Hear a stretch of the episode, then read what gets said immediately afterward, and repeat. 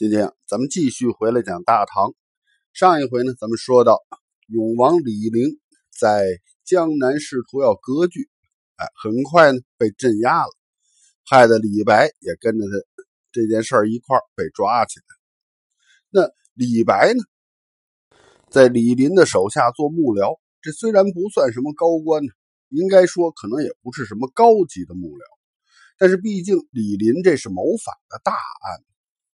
李白就受了牵连了，按律应当被处斩，但是李白的名声实在是太大了，很多人都跟他是朋友啊。像当时任宣慰大使的崔焕，啊，御史中丞的宋若思，这些人都跑到皇帝李亨那儿去为李白去请愿去，啊，给他去求情吧。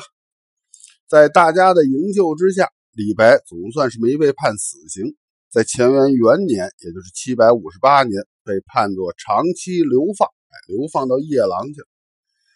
在乾元二年的时候呢，李白走到了巫山这个地方。当时李亨是立了广平王李处为太子，新太子立了之后呢，得大赦天下呀。李白就被免刑赦免了，然后呢，他辗转流离，获得了自由。然后顺江离而下，在这个时候，他就写了那首著名的《早发白帝城》，那就是“朝辞白帝彩云间，千里江陵一日还。两岸猿声啼不住，轻舟已过万重山。”李白又回到了金陵一带，靠着朋友们的接济为生。最终呢，是在上元三年，也就是七百六十二年，李白是病逝了，哎，享年六十一岁。李白这一生，虽然没有实现他自己的政治抱负，但是在中国的文学史上，这唐诗永远都是占有一席之地的。而在唐诗之中，李白这个名字无论如何都是绕不开的。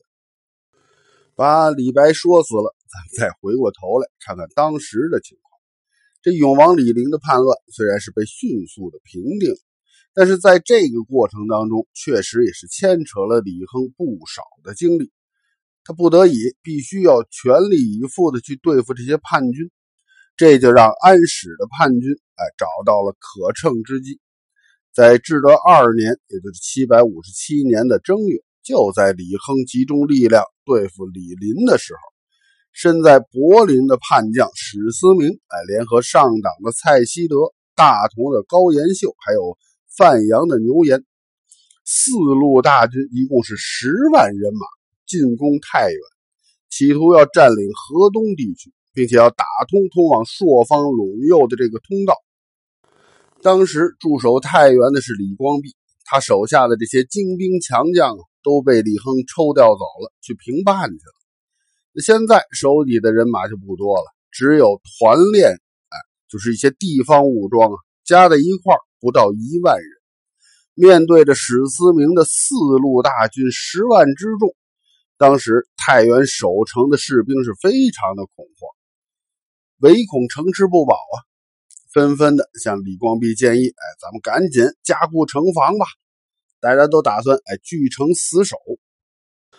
李光弼呢，他也是知道，哎，加固城防这事儿没错，但是太原城啊，方圆四十里，这在当时绝对是一座大城。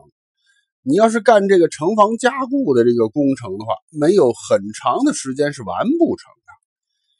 那你叛军很快就杀到了，你这工程还没开工呢，有可能叛军已叫城下了。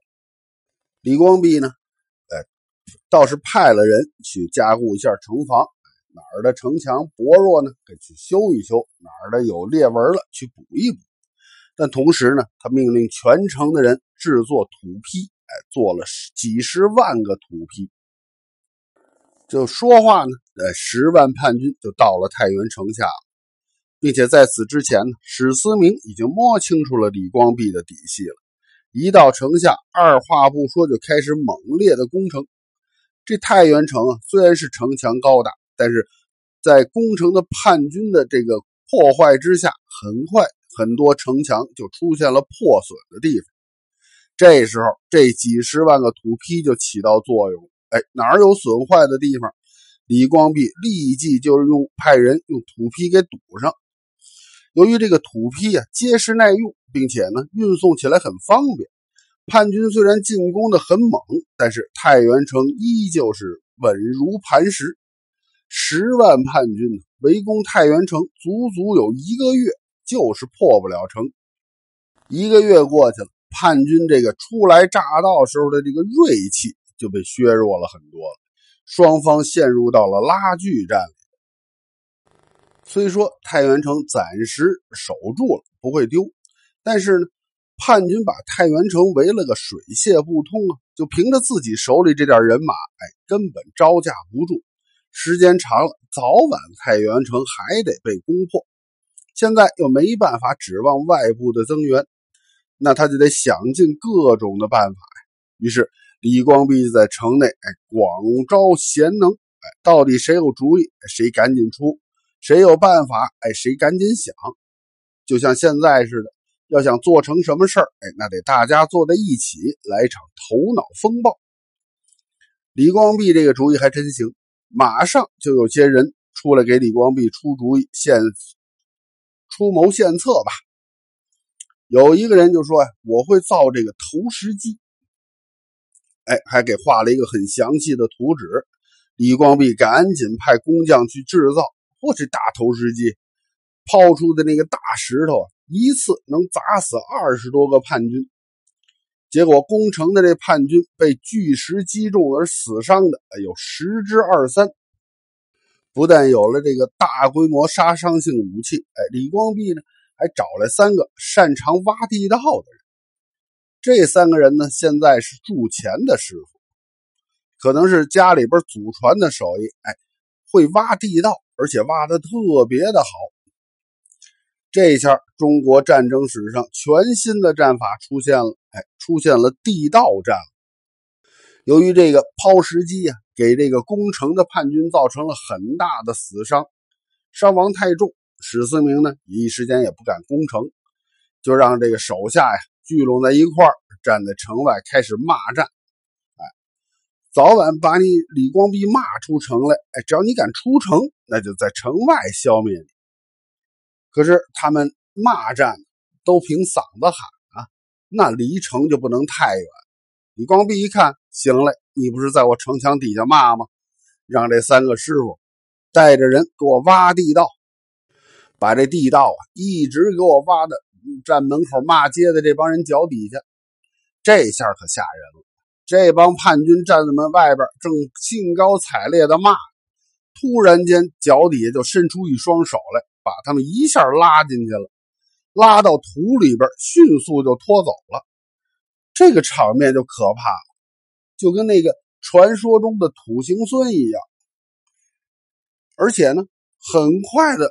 这帮被拉进土里的人，人头就挂上了城墙了。这下叛军中就开始流传了，说唐军中可了不得，有土行孙呐，谁离他们近了，一下就给拉到土里去，拉进去就是个死啊。渐渐的，在叛军当中啊，就产生了一种恐慌的心理。史思明听见这消息，也是大吃一惊啊。他打了二十多年仗，从没看见过这种情况。啊，土里边会钻出人来，而且还能把他的士兵拉进土里边给杀了。哎，这可不行。他也知道，哎，这太原城太重要了，打不破太原就占不了河东，占不了河东就不能去进攻李亨所在的这个朔方。于是他就下令，必须尽快的攻克太原。他手下也有能人巧匠，给他制。制作了一个叫做飞楼的这种工程器械，然后史思明命令说：“咱们在这个太原城的城墙外边堆土山，我做一座大土山出来。这土山呢，要修的比这城墙还高。夯实了之后呢，士兵从土山上从上往下进攻太原城。这下我看你怎么躲。”大家就开始拼命的。鄙视这个科学技术了，史思明那边就开始修筑土山了。李光弼在城里边一看，哦，你要筑土山呢？行嘞，我给你来个釜底抽薪吧。他就让那三个工匠带着一大队的士兵开始挖地道，地道的这个方向就是史思明修的这个土山。土山这个工程竣工了，哎，土山修好了，李光弼那边地道也挖成了。就在土山工程竣工的时候，哎，当时这个土山就崩塌了，底下是空心的，那么大土山能待得住？根据史料记载，当时。崩塌的，造成这个士兵的死亡将近一万人。这下史思明是完全郁闷了。李光弼再厉害，哎，咱面对面的打，我不怕你啊！你在土底下跑来跑去的，我知道你在哪儿啊！不管从哪儿冒出来，我都是死伤一片。这可不行啊！郁闷之下呢？史思明只好下令把围城的部队后撤几十里，以避免自己的手下再有伤亡啊！从叛军开始猛烈的攻城，到现在叛军后撤，李光弼的地道战在这里边是发挥了巨大的作用。太原城里边的老百姓呢，对李光弼也是佩服的五体投地。这个时候。太原城里边的军民是斗志高昂，但是李光弼很清楚，他知道太原之围如果不彻底的解除，叛军虽然一时后撤了，但是时间长了，太原城还是坚持不住。于是他决定，哎，这个地道战让敌人是有了这种恐慌的心理，那我们就得利用这个时机，给敌人以致命的一击。这李光弼啊，之所以能够成为大唐的中兴名将，就是因为他可以在这种看似毫无可能的胜机面前，找到一丝丝的希望，最后翻盘取胜。接下来，李光弼又玩起了诈降的把戏。